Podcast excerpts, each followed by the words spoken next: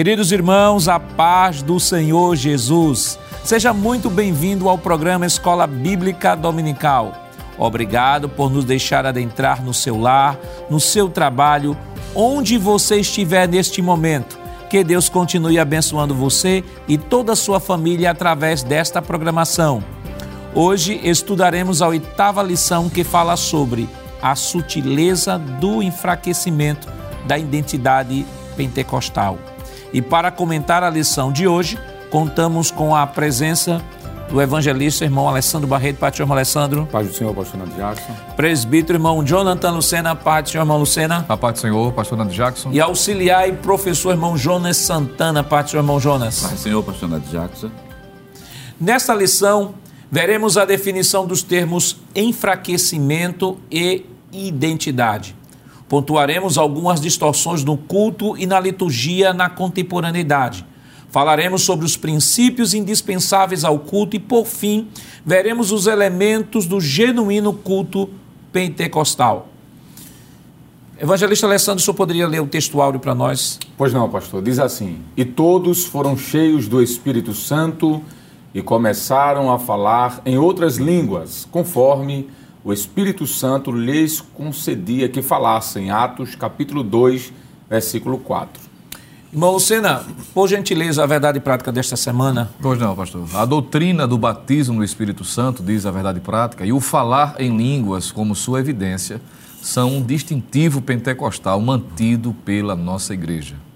Irmão Jonas, quais os objetivos da lição desta semana? Pois não, pastor. Primeiro objetivo, conceituar o Pentecostes bíblico identificar o distintivo pentecostal de nossa igreja e, por último, conscientizar a respeito da manutenção de nossa identidade pentecostal. A leitura bíblica em classe para a lição de hoje está em Atos dos Apóstolos, no capítulo 2, versículos do 1 ao 4, e 1 Coríntios, capítulo 12, versículos 7 ao 11. Acompanhe conosco. Cumprindo-se o dia de Pentecostes, estavam todos reunidos no mesmo lugar. E, de repente, veio do céu um som, como de um vento veemente e impetuoso, e encheu toda a casa em que estavam assentados. E foram vistas por eles línguas repartidas, como que de fogo, as quais pousaram sobre cada um deles. E todos foram cheios do Espírito Santo e começaram a falar em outras línguas, conforme o Espírito Santo lhes concedia que falassem. Mas a manifestação do Espírito é dada a cada um para o que for útil. Porque a um, pelo Espírito, é dada a palavra da sabedoria, e a outro, pelo mesmo Espírito, a palavra da ciência, e a outro, pelo mesmo Espírito, a fé, e a outro, pelo mesmo Espírito, os dons de curar e a outro a operação de maravilhas, e a outro a profecia, e a outro o dom de discernir os espíritos, e a outro a variedade de línguas, e a outro a interpretação das línguas. Mas um só e o mesmo Espírito opera todas essas coisas, repartindo particularmente a cada um como quer. Queridos irmãos, estamos iniciando o seu programa Escola Bíblica Dominical, esta semana estudando a oitava lição, que tem como título A Sutileza do Enfraquecimento da Identidade Pentecostal. Na semana passada, nós estudamos sobre a sutileza da relativização das Escrituras e podemos ali estudar né, a importância é, que temos de firmar as nossas bases a partir de uma interpretação fidedigna ao texto bíblico, considerando de que sempre procuraremos buscar a intenção do autor, priorizando a literalidade do texto, até onde o texto indique que não deve ser interpretado de maneira literal. E ali aprendemos que a relativização da interpretação das Escrituras tem como objetivo minar toda a doutrina e todo o arcabouço teológico que está fundamentado na palavra de Deus. Essa semana, nós estamos estudando a sutileza do enfraquecimento da identidade pentecostal. Evangelista Alessandro, é até, é até coerente a gente estar tá estudando este assunto esta semana. Haja vista que semana passada nós falamos e estudamos sobre a relativização da Bíblia Sagrada, né, a sutileza da relativização da Bíblia, e como consequência disso, da relativização interpretativa das Escrituras, nós temos também, né, um dos motivos que nós temos também, a sutileza do enfraquecimento da identidade pentecostal, porque se relativizou a interpretação do texto, então você vai relativizar sem, sem, sem querer, você vai relativizar também a identidade. Mas antes de nós comentarmos alguma coisa sobre esta lição, vamos para o tema, a sutileza do enfraquecimento da identidade pentecostal. O que é que a gente pode comentar a partir do tema da lição? Pois não, pastor. Eu acho muito interessante essa sua proposta de, de já iniciar comentando sobre esse termo que penso ser principal, que é o termo enfraquecimento e também identidade pentecostal. Alguém já disse que a maneira como a igreja adora o Senhor reflete as suas crenças e sua história. Pra, para estudar sobre o pentecostalismo é preciso a gente identificar o que é o pentecostalismo, pastor. Porque, infelizmente, em dias que vivemos, muitas pessoas terminam confundindo movimentos neopentecostais com suas práticas culticas ao pentecostalismo. Alguns por falta de conhecimento do que é o pentecostalismo de forma verdadeira e outros até por malícia. E tem aqueles que ainda confundem de forma intencional ou não um movimento de pseudo-pentecostalismo, não é nem neo. Neo é de novo, década de 80, 90 surge aí o neopentecostalismo, mas já se fala hoje sobre o pseudo-pentecostalismo. E, e, essa, e essa terminologia neopentecostalismo, ela atende mais a uma classificação histórica do que propriamente uma classificação teológica. Perfeito. Porque do ponto de vista teológico seria um pseudo-pentecostalismo. Ou é o pentecostal ou não é pentecostal. Perfeito, pastor. Então, como nós estávamos dizendo, infelizmente, no seio de algumas igrejas, pastor, que se denominam pentecostais, a gente consegue, infelizmente, ver muitos desvios de padrões bíblicos, não somente bíblicos, mas também do ponto de vista histórico, porque a gente vai ver nessa lição que uma identidade ela é construída primordialmente pela Bíblia, mas também por toda uma construção histórica. A identidade de um grupo é desenvolvida pela história daquele grupo, não é?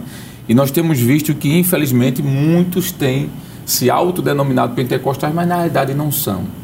Eu penso, pastor, que é interessante iniciarmos trazendo uma definição do termo enfraquecer. O que seria enfraquecimento?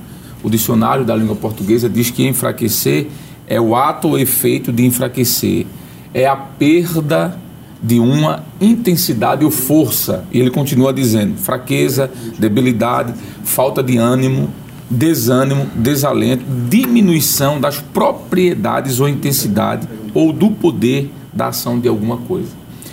Quando a gente olha para o cenário, a gente percebe de que o pentecostalismo que é bíblico, que foi prometido no Antigo Testamento, mas revelado no Novo desde Atos dos Apóstolos, ao longo da história da igreja ele permanece, mas em algum momento histórico, pastor, isso a gente pode voltar a falar um pouco depois, ele vai enfraquecendo e quando a gente chega do século XIX para cá, é que as coisas realmente ainda complicaram-se ainda mais. Uma outra palavra é identidade. A palavra identidade, segundo o dicionário UAS, diz que é o conjunto de características que é interessante. O que é a identidade de algo? É o conjunto de características que distingue uma pessoa ou uma coisa por meio das quais é possível individualizá-la. Então é muito fácil você olhar para um movimento e dizer esse movimento aqui é pentecostal do ponto de vista bíblico, quando você olha para a sua doutrina, quando você olha para o seu culto, a forma cultica como acontece ali, aquela liturgia, para o que eles creem, para o que eles acreditam. Pentecostais creem, sobretudo, de que o batismo com o Espírito Santo é uma evidência inicial com o falar em línguas, não é? Qualquer coisa que fuja disso já não é pentecostal, pastor, não é? Qualquer pessoa que diz, não, eu sou de linhagem tal, eu sou de linhagem A ou B, mas não acredita no falar, na evidência do Espírito Santo como o batismo sendo iniciado naquele momento, não pode ser considerado um pentecostal. E, irmão Luciana, quando a gente fala de identidade, né, que já foi dito aí a característica que o distingue de outras coisas, é, é comum as pessoas é, e é claro, a, a, a, título de estudo teológico, história da igreja tal, dá um recorte histórico que dizia assim, o movimento pentecostal surge no século XIX, e aí tem a questão entre a questão da Rua Azusa, etc. Mas quando nós olhamos para a Escritura Sagrada, a gente percebe já a partir de Atos 2 que a igreja do primeiro século, ela começa pentecostal. A igreja do primeiro século é comércio pentecostal. E a primeira coisa que, que acontece quando há o derramamento do Espírito Santo naquela igreja, é, os, os irmãos começam a falar em outras línguas e não só falar em outras línguas, mas falar nas línguas dos povos que ali estavam e já evangelizando, porque eles dizem, olha, estão falando em nossa própria língua acerca das grandezas de Deus. Quer dizer, a igreja nasce pentecostal, a igreja, o pentecostalismo, o derramamento do Espírito, já tem uma grande relação com missões, porque ele fala em línguas, mas fala em línguas na língua daquele povo que estava ali, já falando acerca das grandezas de Deus. Então não tem como desconectar essa realidade, essa realidade da, da, da, da realidade de que o pentecostalismo não é, embora que pontuado historicamente a partir do século XIX, mas o pentecostalismo como uma ah, como uma prática comum da igreja do primeiro século. Perfeitamente, pastor. E, e é muito importante esse ponto que o senhor destacou, porque por conta dessa questão de divisão histórica e porque o pentecostalismo clássico ele se tornou muito popular, sobretudo, claro, pela ênfase que é dado sobre o batismo e os dons, pensa-se necessariamente que o pentecostalismo só se limita a isso, não é? E quando a gente olha para o nascedouro, Atos capítulo 2, como o senhor descreveu, vai perceber de que essas manifestações do Espírito Santo com o batismo e os dons vai fazer com que a igreja tenha um dinamismo para a evangelização. Não é o poder pelo poder, mas é uma ação que faz com que a igreja saia das quatro paredes em meio a tantas perseguições e passem a alcançar aquilo que o próprio Senhor colocou como padrão, não é? E recebereis a virtude do Espírito Santo, que há de vir sobre vós, e ser-me-eis testemunhas, Jerusalém, Judéia, Samaria, até os confins da terra. Então, essa característica, ela perpassa todo o livro de Atos, ela passa no contexto da história, no contexto histórico ou da história e chega aos nossos dias. Uma igreja verdadeiramente pentecostal, ela passa por esse por esse crivo, não é? Não é só a questão do falar dos dons, do batismo com o Espírito Santo, porque como disse, e acredito que será um dos pontos tratados, algumas distorções aconteceram. Então há grupos e movimentos que até falam do batismo, falam dos dons e muitas vezes com um viés diferenciado do que está revelado na Bíblia, achando que somente isso é a característica principal do movimento pentecostal, quando na verdade não é. Então, a partir de Atos 2, a gente vai ver a igreja sempre nesse, nessa crescente, nesse crescimento por conta desse dinamismo. Então, o fato de a lição falar sobre o enfraquecimento mostra que quando há essa perda dessas características, automaticamente a evangelização é negligenciada, a vida de oração, o comprometimento com as escrituras, que é algo que no decorrer da lição, por certo, será tratado com mais propriedade, mas podemos dizer que, sem sombra de dúvida, quando lemos Atos 2, que é o referencial, é a base, claro, Aí a gente percebe a igreja verdadeiramente pentecostal com as suas características, não só a ênfase no batismo, nos dons, que é algo muito importante, mas o que isso resulta, que é o evangelismo eficaz. Embora, irmão, irmão Jonas, o, o autor tenha feito, ah, pegando essas duas partes pneumatológicas, né, que é a questão do batismo no Espírito Santo e o falar em línguas como evidência desse batismo como um pilar né, que caracteriza o pentecostalismo, a gente percebe que o pentecostalismo ele vai além disso, não é? Não só dentro da questão pneumatológica, mas soteriológica, tem, tem, toda, tem todo um desdobramento. Então, no primeiro tópico da nossa lição, ele vai falar sobre o Espírito prometido e o Espírito derramado. De modo geral, o evangelista Alessandro e o presbítero irmão Lucena já comentaram aqui, né, que havia uma promessa de Deus lá no Antigo Testamento, sobretudo Joel 2, né, que haveria o derramamento do Espírito Santo a igreja ela nasce no Pentecostes, nasce no Pentecostes e já nasce pentecostal. Agora, quando nós olhamos para, para essa realidade, algumas pessoas até chegam, alguns teólogos, né? Alguns teólogos históricos chegam a dizer assim: não, a igreja, a gente não, não nega que a igreja nasceu pentecostal, a gente não nega que a igreja falava línguas, a gente não nega dos dons do Espírito Santo, mas que isso ficou apenas para a época do primeiro século, porque quando veio o cano, o cano, ou seja, quando os textos do Novo Testamento, todos os textos inspirados foram fechados, então não havia mais necessidade desse derramamento e mais necessidade do falar línguas. E a gente não vê na Bíblia nenhum texto estanque que vai dizer assim, olha, a partir da revelação do cânon vai cessar tudo isso na igreja. Claro, não existe nenhum texto no Novo Testamento que prove por A mais B que os dons espirituais e o falar em línguas estranhas ficou restrito exclusivamente ao dia dos apóstolos. Por sinal, o apóstolo São Paulo tem um texto, que eu acho que é um texto contundente, que é quando o apóstolo São Paulo diz no capítulo 14 da primeira epístola aos Coríntios, capítulo 14, e o versículo 39 diz assim: Portanto, irmãos, procurai com zelo profetizar. E essa última parte que eu quero destacar, só a fim, desse, a fim de atender -se a sua pergunta, pastor, irmão, e, e não proibais falar línguas, quer dizer, não existe nenhum texto que tenha proibido que, que as línguas estranhas fossem proibidas naquele momento, ou que depois ou simplesmente o batismo com o Espírito Santo com a evidência de falar em línguas estranhas, isso é bíblico, né? antes de citar qualquer tipo de teólogo, isso é bíblico, para ser batizado com o Espírito Santo. A evidência inicial é o falar em línguas, porque nós temos várias teorias, pastor, hoje, que diz que uma pessoa pode ser batizada com o Espírito Santo sem falar línguas estranhas. Quer dizer, isso é antibíblico. Não existe jeito nenhum. Então, não há nenhum, nada na Bíblia Sagrada que diz que cessou. Eu lembro agora de uma fala do pastor Ezequiel Soares, na Escola Bíblica de Obreiros aqui em Recife. Ele disse assim uma coisa muito interessante, que eu guardei aqui. Ele fez o cristianismo. Ele fez o cristianismo, ele é pentecostal. Por quê? Porque ele nasceu no fogo. E esse fogo nunca cessou. Quer dizer, esse fogo sempre estava na igreja. Pode ter momentos, pode existir alguns momentos que aparentemente, porque quem escreve a história é sensacionista, né? Uhum. Quem escreve a história é sensacionista, que aparentemente não tenha, mas o fogo sempre esteve ali presente e ainda continua nos dias atuais. E é uma coisa, irmão, irmão Alessandro, que, evangelista Alessandro, que o irmão Jonas pontuou aqui, que é interessante. Por exemplo, é, essa questão do, do texto, né? Paulo diz assim: não proibais falar língua, buscar com eles os melhores dons, principalmente o de profetizar, como sendo uma orientação à igreja de Corinto. Aí entra aquele problema da relativização da escritura que nós estudamos semana passada. Como é que eu vou dizer assim, não, mas esse texto é para a igreja do primeiro século? Sim. Então, Paulo está escrevendo a carta aos Coríntios, então esse texto eu tenho que entender como um texto do primeiro século. Então, quais são as outras orientações paulinas que eu posso entender apenas dentro da baliza do primeiro século? Aí começa a relativização. Né? Qual, é o, qual é o critério?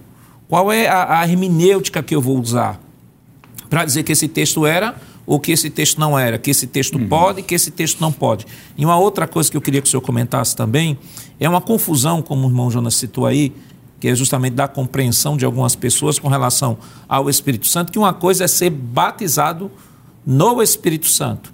E outra coisa é ser batizado pelo Espírito no corpo de Cristo, e outra coisa é ter o Espírito Santo. Qual é a diferença ser batizado com ou no Espírito Santo ou ser batizado pelo Espírito Santo no corpo de Cristo. Pois não, pastor. É, eu quero aproveitar e indicar mais uma vez esse material que é excelente, não é? a Declaração de Fé das Assembleias de Deus, o capítulo de número 19. Toda e qualquer explicação sobre as diferenças às quais o senhor me pediu estão aqui, pastor. De forma muito simples, direta. Já começa dizendo: cremos e professamos Cremos, professamos e ensinamos que o batismo no Espírito Santo é um revestimento de poder. E também é uma promessa divina aos salvos, é para crentes. Trata-se de uma experiência espiritual que ocorre após ou junto à regeneração, sendo acompanhada da evidência física inicial no falar em línguas estranhas. Então podemos dizer de que aqui os textos estão espalhados na declaração de fé, a pessoa pode o professor pode analisar um por um, mas aqui já fica evidente algo, de que o batismo é muito diferente da regeneração. A regeneração é quando o Espírito Santo vem habitar no crente, há ali uma transformação da vida. O revestimento de poder e, consequentemente, o batismo com o Espírito Santo é algo subsequente, que pode acontecer de forma também simultânea. A partir da página de número 166 na declaração, vem falar sobre o batismo no Espírito Santo sendo distinto da salvação, pastor. E aqui a declaração discorre de forma muito clara. Por exemplo, diz assim: que os discípulos de Jesus estavam com seus nomes já escritos no livro da vida quando receberam o batismo com o Espírito Santo. Isso está em Lucas 10 e 20. Veja, de que o batismo não é regeneração, como alguns pregam, por exemplo, tentando confundir as pessoas. Dizer que não, a partir do momento que você é regenerado, o batismo acontece ali. Opa! E os discípulos que já eram regenerados, mas que Jesus faz uma promessa posterior. E aí é um problema maior, porque assim, se eu digo que a igreja só recebeu o Espírito no dia de Atos dos Apóstolos, então eu vou dizer que nenhum dos discípulos eram, eram, eram de fato regenerados. Exato. E Jesus responde isso em João 15, versículo 3, quando Jesus diz que aqueles discípulos já estavam purificados, já estavam lavados pela palavra, mas que chegaria o dia que eles receberiam esse revestimento. Porque o que é revestir? É algo que está vestido e recebe outra roupagem por cima. Capítulo 15, versículo de número 3, Jesus disse: Vós já estáis limpos. Veja, eles já foram regenerados, já foram purificados pela palavra que vos tenho falado. E mais à frente, em João 20, 22, Jesus disse: Olha, vocês receberão o Espírito Santo. Mas eles não já eram regenerados? Isso. Eles já estavam com a habitação do Espírito Santo neles, mas faltava esse revestimento de poder. Então, pastor, eu aconselho ler o professor, se puder, antes de ministrar essa, sala, essa lição na sala de aula, ler o capítulo 19 da declaração, pastor, porque vai ter, vai ter ali as informações mostrando o que é o verdadeiro batismo com o Espírito Santo, a distinção entre batismo e revestimento e diversos textos que comprovam de que isso é uma promessa do Antigo Testamento que foi de forma literal realizada e cumprida em Atos dos Apóstolos. Então, querido professor, é importante que você possa revisar aí a sua declaração de fé. Sempre temos pontuado aqui no programa a importância do professor estar familiarizado com a declaração de fé. Esta lição desta semana, ela, ela está baseada é, dentro, do, do, dentro da teologia sistemática do, da doutrina do Espírito Santo, né, ou a pneumatologia, e é importante que você possa estar familiarizado com a doutrina e a declaração de fé vai trazer uma enormidade de textos bíblicos que você pode abordar em sala de aula. Mas qual é o distintivo pentecostal de nossa igreja? É coerente dizer eu sou um pentecostal reformado? Mas isso é claro, nós estaremos comentando depois do nosso rápido intervalo. Voltamos já.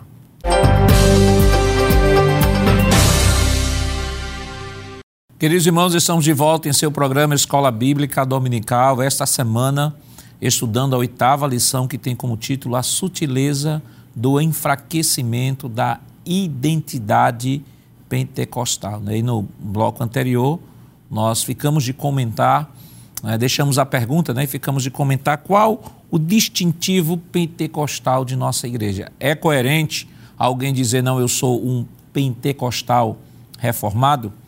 E aí, irmão Alessandro, evangelista Alessandro, a gente vai para o segundo tópico, né, o distintivo pentecostal de nossa igreja e a atualidade dos dons espirituais. Eu gostaria de ler aqui um trecho e aí o senhor Foi comenta.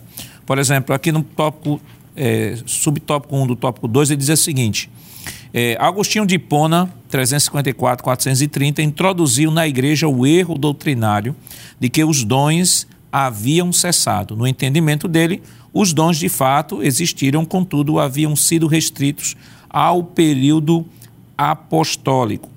Esse ensino moldou o catolicismo medieval e, mesmo com o advento da grande reforma luterana, os reformadores não conseguiram se desvencilhar dele.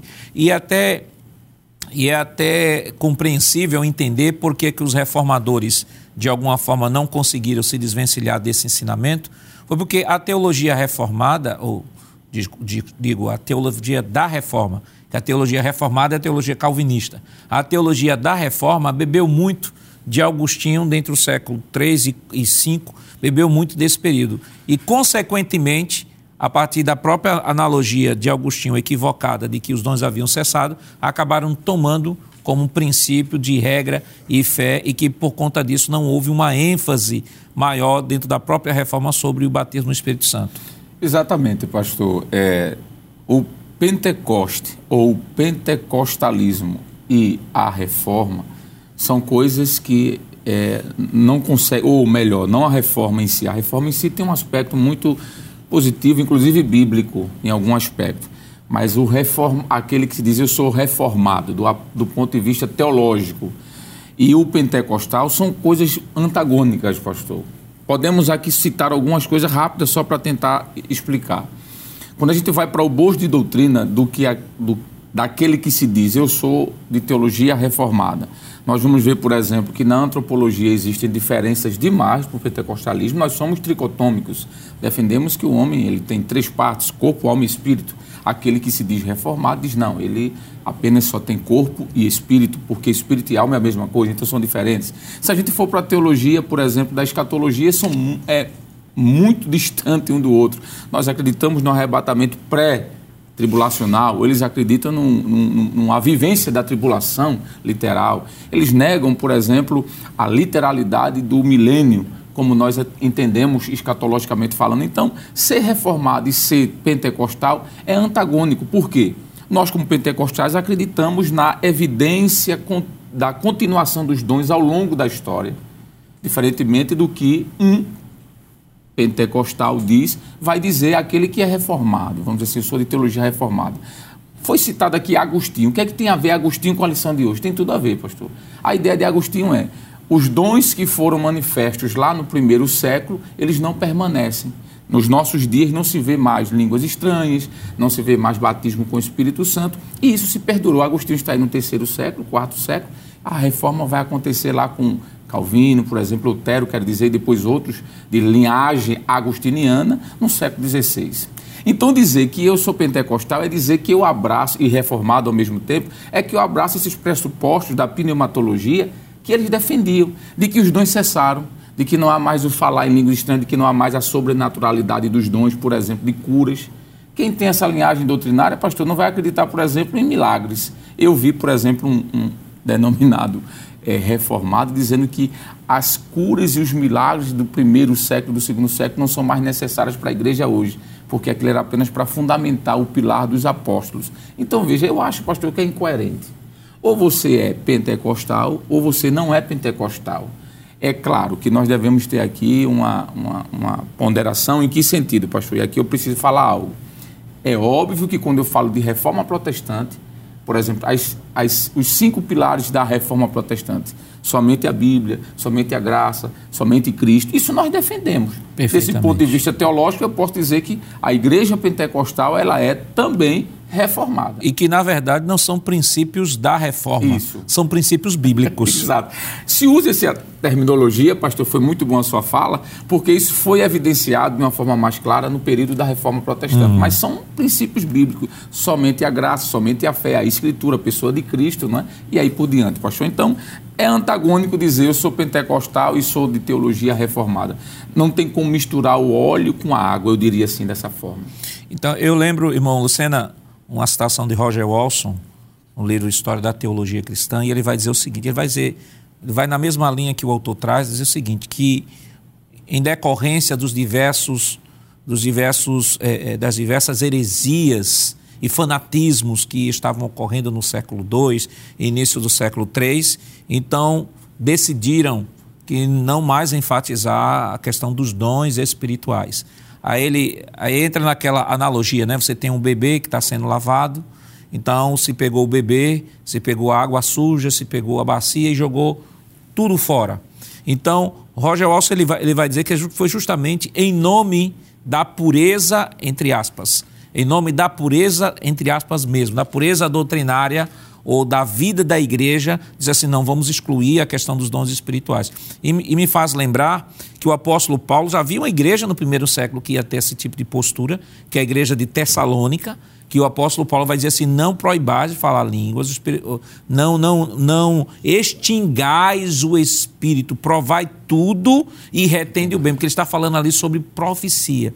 Então a gente observa que é justamente a falta de equilíbrio falta de equilíbrio, falta de, de, de bom senso, que fez com que essa doutrina, em algum momento da história, não vou dizer que ela não deixou de ser vivenciada, porque o Espírito Santo, ele continuou batizando, continuou renovando, continuou operando, porque a dinâmica é dada pelo Espírito, mas em algum momento na história, e aí falando da reforma, da reforma não foi tão enfatizado, porque a reforma acabou bebendo de Augustinho do período do terceiro ao quinto século, ao quinto século, e por conta disso a doutrina do batismo no Espírito Santo e do falar em línguas como evidência como evidência do batismo não foram enfatizadas. Exatamente, pastor. E em virtude de evitar esse erro, incorrer novamente em alguns erros, não é?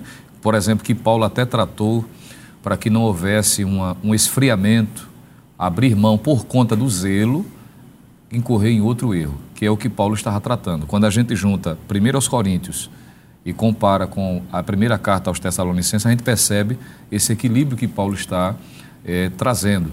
E isso vai fazer com que alguns desvios sejam evitados, que é o que infelizmente a gente tem visto em nossos dias.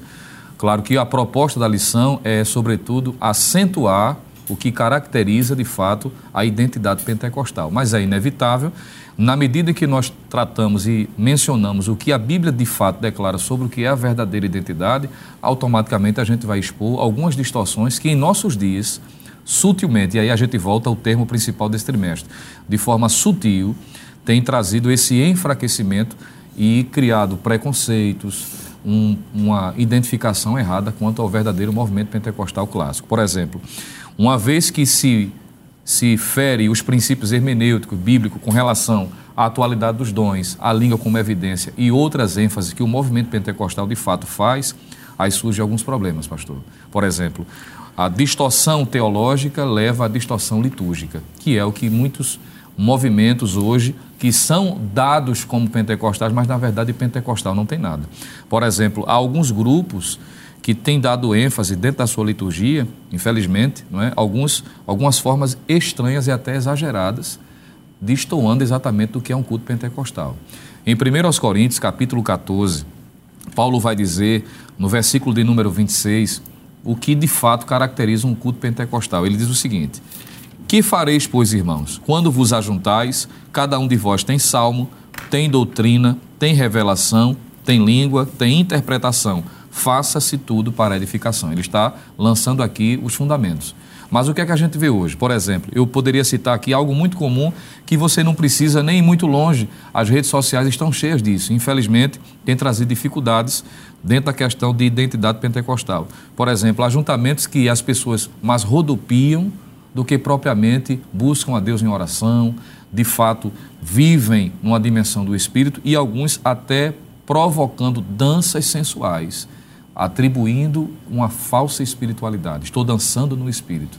Isso são distorções. E se criou essa ideia de dançar no espírito, né? E pegam o exemplo de Davi, só que Davi está lá, não tem nada, o texto não fala isso. Hum. Davi não está dançando nesse espírito. A dança é uma característica, é uma característica da, do povo de Israel. Ainda hoje, né? qualquer irmão desse pode entrar aí no YouTube e verificar como os judeus celebram né, as suas festas e a, e a dança é algo bem característico.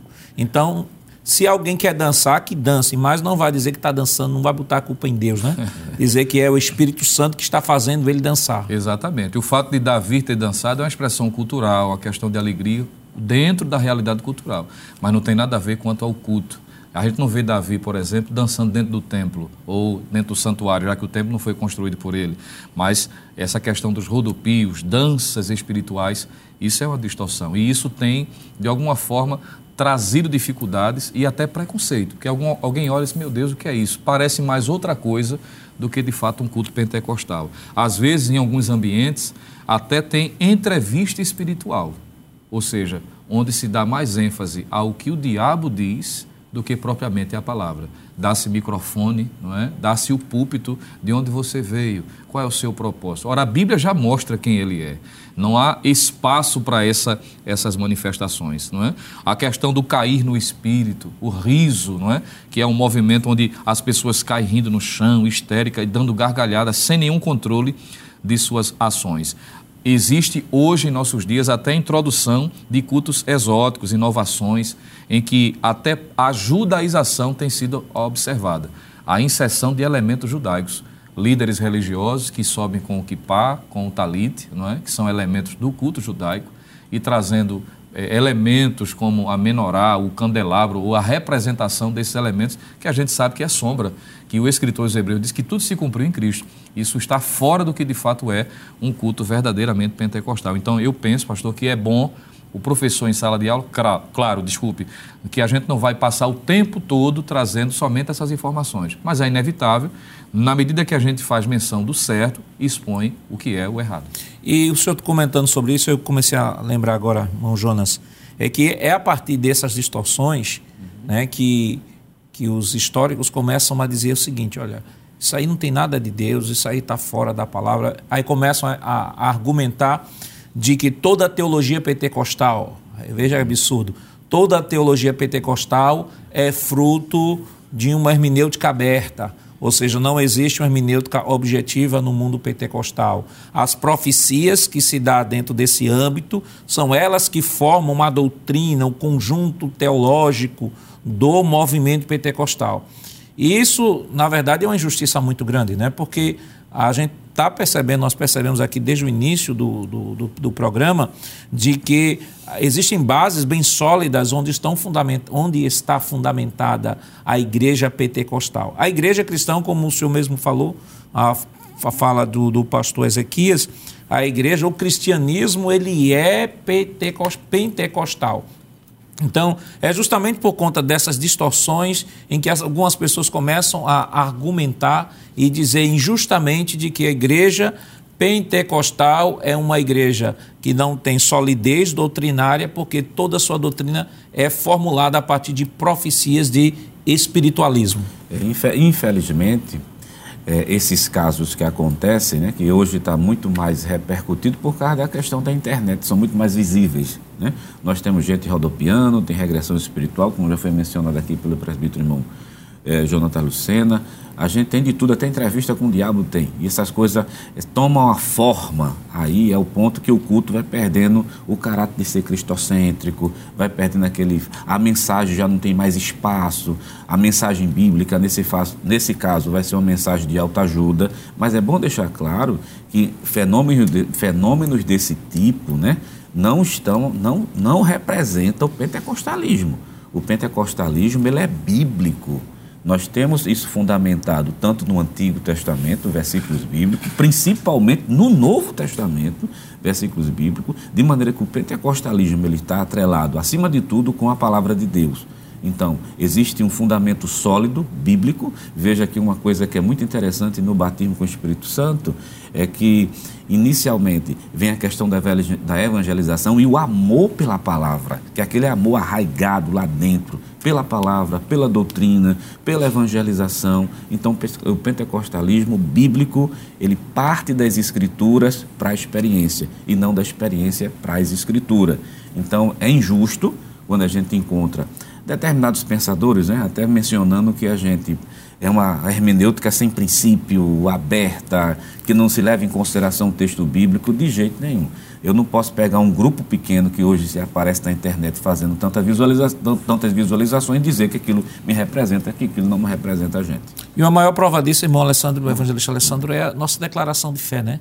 É a maior prova, um documento né, de que o pentecostalismo ele nunca foi pautado em cima de formular doutrina a partir da experiência, né? A, a, a, Bíblia atesta que há experiência, porque até porque o fato de ser cristão é uma experiência sobrenatural, né? Se alguém está em Cristo, há uma mística, né? Se alguém está em Cristo, nova criatura é, as coisas velhas passaram que tudo se fez novo. E eu acho interessante que, ainda tratando isso aqui rapidamente, a atualidade dos dons espirituais, há pessoas que acreditam no batismo no Espírito Santo, tem os que negam, a gente viu os que negam, né? São os históricos. É, e aí é importante até fazer a distinção aqui entre teologia da reforma e teologia reformada. É, teologia reformada é teologia calvinista. Teologia da reforma, nós temos várias teologias. Tem a teologia de Lutério, tem a teologia de Zwinglio, tem a teologia de Calvino e assim por diante. Então, há pessoas, aqueles que negam o batismo no Espírito Santo e, consequentemente, batismo no Espírito Santo e a língua como evidência como evidência desse batismo. Há outros, agora os que aceitam, né, citando aqui esses movimentos, aqui aceitam, irmão Alessandro, que a pessoa pode ser batizada no Espírito Santo, mas não precisa necessariamente falar em línguas. Eu, eu lembro que houve uma febre aqui no Brasil em que as pessoas diziam assim: ó, você, se você dormir e sonhar falando em línguas, pode ter certeza, se você não era batizado, você foi batizado no Espírito Santo. E já havia até alguns grandes proponentes dessa doutrina que diziam assim: ó, eu, neste momento, eu estou falando em línguas, mas estou falando em línguas no meu coração. Então, é uma tremenda heresia, porque a Bíblia deixa claro, Atos 2, de que o batismo no Espírito Santo ele vem acompanhado de evidência de línguas. É, pastor, quando o senhor estava falando sobre essa questão dessa novidade, né, dessa invencionice, de que alguém pode ser batizado sonhando ou batizado apenas no pensamento, entra também isso como uma sutileza dos últimos dias. Não é? Mas o texto é claro, é enfático, não deixa margem de dúvida.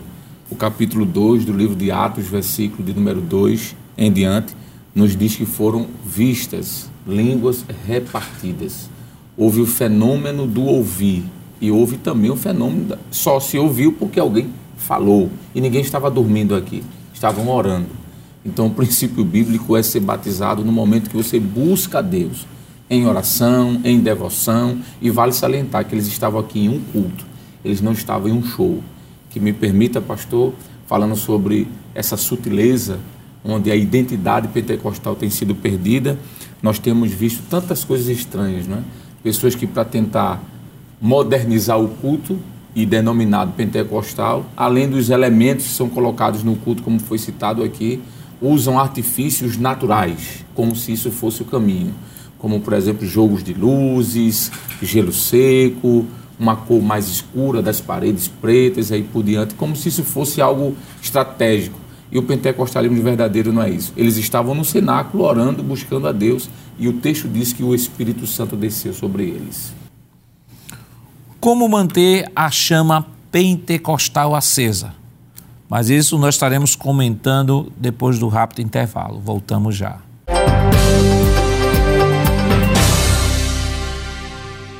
Queridos irmãos, estamos de volta para o último bloco do seu programa Escola Bíblica Dominical. Esta semana estudando a oitava lição que tem como título A Sutileza do Enfraquecimento da Identidade Pentecostal. Nós falamos aqui, entre outras coisas, né, sobre a questão doutrinária, o enfraquecimento da doutrina tendo repercussões dentro do próprio culto. Né? Vimos aqui as diversas distorções que estão ocorrendo nos chamados, chamados mesmo, entre aspas, culto pentecostal e que estão dissociados completamente daquilo que a Bíblia estabelece como norma de fé e prática. E ficamos neste bloco de falar sobre como manter a chama pentecostal acesa. Irmão evangelista Alessandro, diante de tanta de tanta uh, de tanta influência, de tantos modismos, como é que a gente pode manter a chama pentecostal acesa? Pois não, pastor. É, o esboço que foi produzido pela superintendência trata sobre esse assunto e é bom que aqueles que estão nos acompanhando, que desejem querer fazer o download desse material, assim façam. Primeira coisa, manter um culto teocêntrico, pastor, onde Deus é o centro, não é o homem. Nós temos visto cultos onde a mensagem é centrada no homem. Você vai ter, você vai receber, você vai ganhar. Músicas onde o antropocentrismo tem sido evidencializado. Não o culto pentecostal verdadeiro, ele tem como Deus sendo o centro desse culto. Outra coisa, um culto espiritual, mas um culto espiritual onde há moderação, onde há busca pelo Espírito Santo, a prática da oração. Foi citado aqui Atos 2, em que os irmãos estavam orando, buscando a Deus. A gente não vai ver nenhum, nenhum elemento naquele momento do culto que fugisse da ordem. Paulo diz: faças tudo com ordem e decência, não é? O culto deve ser, como eu falei, reverente, pastor. Nós fazemos aquilo que a Bíblia nos ensina, 1 Coríntios 14, 40. Foi o que eu falei quando Paulo disse: faça com decência e ordem. Por que não dizer também, pastor, um culto espontâneo, um culto onde se busca o Espírito Santo, onde se busca o batismo com o Espírito? Nós temos aqui, por exemplo, textos como a primeira carta de Paulo a Timóteo, capítulo 2, versículo 8, onde Paulo diz: Quero, pois, que os homens orem em todo lugar, levantando as suas mãos santas. Isso aqui fala de espontaneidade, mas veja que é levantar as mãos santas no sentido moderado, não é? Nada desses exageros que temos visto aí fora. Nós temos como citar também a, a espontaneidade na igreja em 1 Coríntios capítulo 12, versículo 3 e o versículo 14 claro, perseverar em oração, pastor. Atos, volto para Atos 2,42 e Atos 2,43, o texto diz que eles perseveravam na doutrina, veja que fala de Bíblia, Não há pentecostalismo ausente de Bíblia, de doutrina. Eles perseveravam na doutrina dos apóstolos, na comunhão, no partir do pão, nas orações, e diz o texto, e em cada alma havia temor, e muitas maravilhas e sinais faziam pelos apóstolos. Então, a, a manter essa chama acesa é, sobretudo, fazer o que nós citamos aqui: um culto onde há Bíblia, onde há moderação, onde há oração, onde há busca, claro, refletindo o que diz as Escrituras, pastor, que é o que a lição fala, né? A fidelidade às Escrituras. Nós, pentecostais, por muitos anos, pastor, fomos taxados, por exemplo, de emocionalistas, onde não tinha Bíblia e só tinha emoção. Isso não é verdade, não é?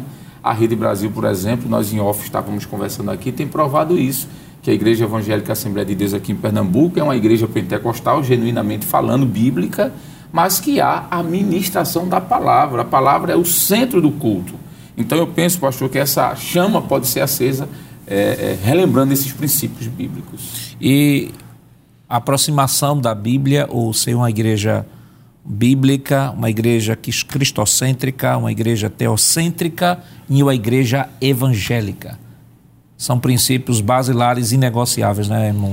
Com certeza, pastor. O evangelista Alessandro mencionou esse resumo que Lucas dá quanto à vivência, não é como viviam os crentes na igreja do primeiro século, e isso serve como referencial. O que ele também vai tratar quando escreve a sua carta aos Coríntios, mostrando de que a fidelidade às escrituras, o que já foi falado aqui, a escritura vai levar à experiência que é o exercício dos dons espirituais, a manifestação do Espírito Santo, operando dentro daquilo que a Bíblia coloca como ela sendo a reguladora, e o próprio Paulo vai dizer isso, que eu acho muito interessante, porque em 1 Coríntios capítulo 14, versículo 37, ele diz as seguintes palavras: Se alguém cuida ser profeta ou espiritual, reconheça que as coisas que vos escrevo são mandamentos do Senhor. Ele coloca a orientação apostólica, a inspiração revelada de 1 Coríntios, que é a palavra de Deus, um livro canônico mostrando como base, como aquilo que é o, o elemento norteador. E vai levar à, à experiência, que foi o texto que o professor Jonas já mencionou, e vale a pena aqui reler o versículo 39 desse mesmo capítulo. Portanto, irmãos, veja que, portanto, aqui é, uma, é uma, algo decorrente do que ele falou antes. Eu escrevo, é mandamento do Senhor. Diante disso, procurai com zelo profetizar e não proibais falar línguas, mas faça-se tudo decentemente e com ordem. Então, eu acredito com toda certeza à luz das Escrituras e a experiência prática, que quando nós vivemos de acordo com a palavra, o que foi relacionado aqui, o comprometimento com as Escrituras, que leva à vida de oração, de santidade, pela busca não é, do Senhor, isso vai trazer também a manifestação espiritual, os dons espirituais, batismo no Espírito Santo, os dons propriamente dito, espalhados, revelados na igreja, para que o nome do Senhor seja glorificado. E os dons, irmãos, Jonas, são vivenciados justamente dentro dessas balizas estabelecidas pela palavra. Né? O irmão Lucena leu aqui, é, 1 Coríntios 14, 40, diz: Mas faça-se tudo decentemente com ordem Decentemente fala de padrões morais e éticos. E com ordem fala de disciplina. Então, o, os dons têm que serem trabalhados dentro dessas duas balizas, padrões morais e éticos e dentro de uma disciplina. Não é, não é uma, um chamado à anarquia, é um chamado ao estabelecimento e à vivência do princípio basilar estabelecido pelo próprio Espírito por meio do apóstolo que vai trabalhar no meio da igreja os seus dons espirituais. E essa foi a preocupação do apóstolo São Paulo.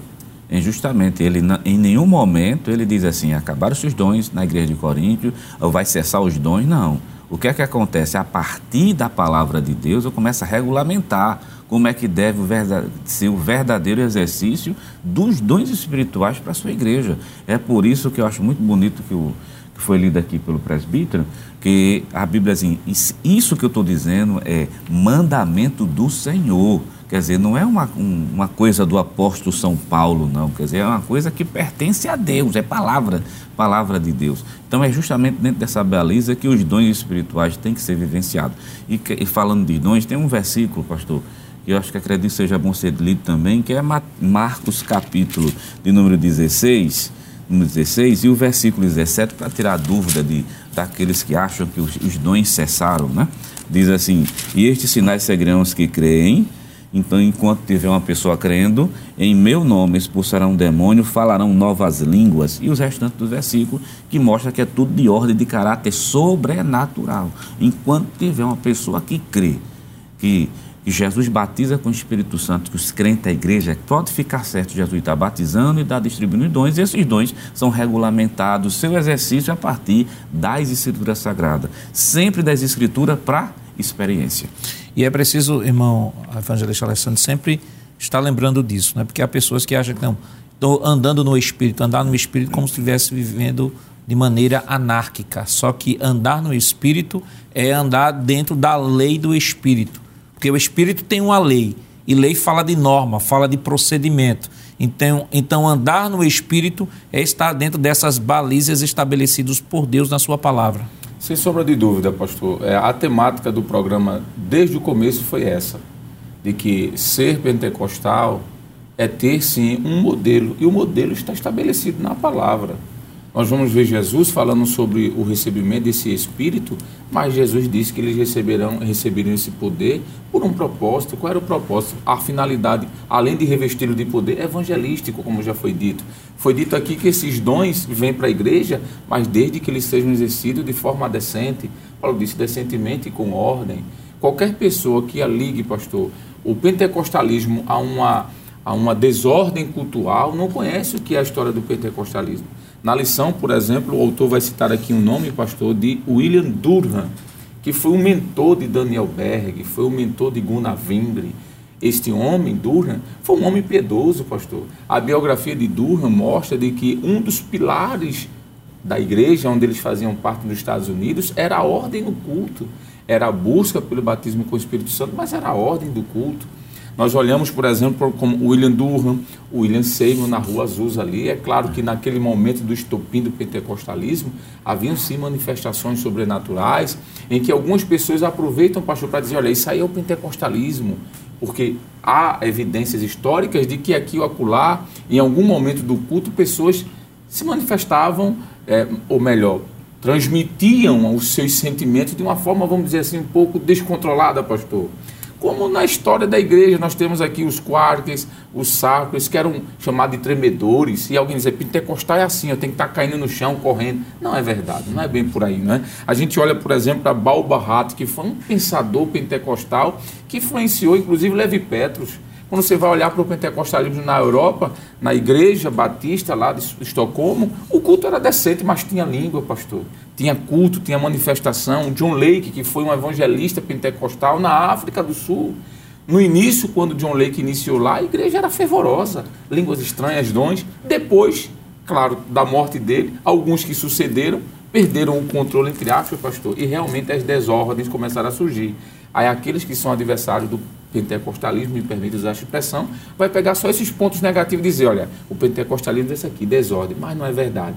Nós temos a Bíblia e a história para mostrar que verdadeiros homens e líderes foram ordeiros no culto e a manifestação do Espírito foi vivenciada. E a ordem do culto, ela sempre esteve presente, irmão Lucena, na igreja do primeiro século. Exato. Nós temos, por exemplo, um registro, é, um texto até que o senhor leu, um registro de um, de um culto primitivo, é um registro de um culto realizado na igreja. Está em 1 Coríntios capítulo 14, versículo 26, que diz assim: Que fareis, pois, irmãos, quando vos ajuntais, cada um de vós. Aí ele vai dizer o que, é que estava acontecendo no culto Isso. e o que deveria acontecer no culto. Ele diz: cada um de vós tem salmo, salmo, tem doutrina, tem revelação, tem língua tem interpretação, ou seja, o culto primitivo, quando os crentes se reuniam, era um culto pentecostal. Ele diz: faça-se tudo para edificação. Olha a baliza aí, olha. Tem interpretação, tem língua, olha, tem,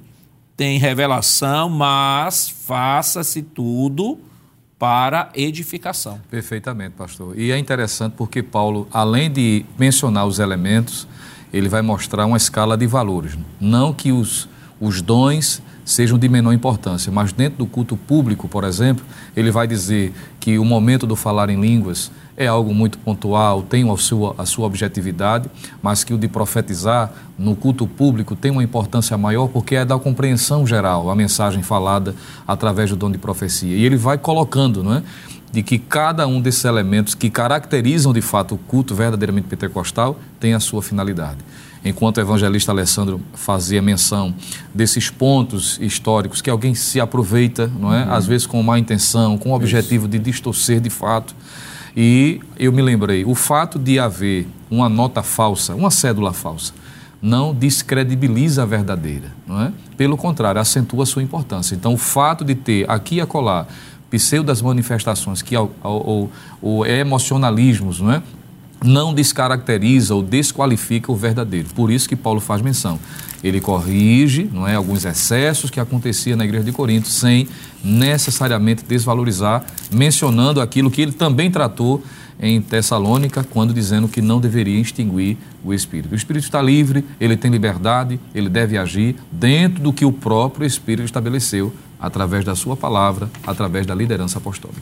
E o próprio texto de 1 Tessalonicenses, capítulo 5, versículos 19, 20 e 21, é, no que diz respeito às questões dos dons espirituais na igreja, ele diz o seguinte: Não extingais o espírito não desprezeis as profecias, e profecia aqui não se refere ao texto sagrado, está se referindo ao dom de profecia, porque o texto que se segue diz o seguinte: examinai tudo, retende o bem.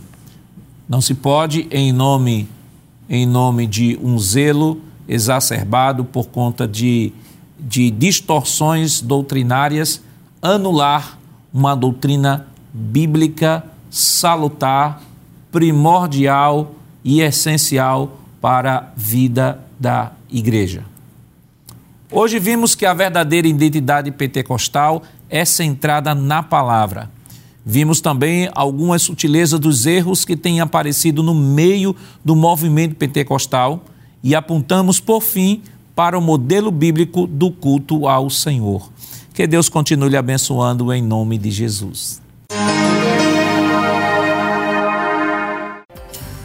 Chegamos ao final do programa. Hoje estudamos a oitava lição do trimestre com o título A Sutileza do Enfraquecimento da Identidade Pentecostal. Na próxima semana estudaremos a nona lição com o tema A Sutileza do Movimento dos Desigrejados. O programa Escola Bíblica Dominical vai ao ar na TV toda sexta-feira às 21h30 e no sábado às 16 horas também está disponível no formato de podcast no Spotify e em nosso canal no YouTube. Rede Brasil Oficial. Acesse o canal, se inscreva, ative o sininho e compartilhe nossa programação. Obrigado por sua audiência e até o próximo programa. Que a graça do nosso Senhor Jesus Cristo, o amor de Deus nosso Pai, a comunhão do seu Santo Espírito estejam com todos hoje para todos sempre. Amém.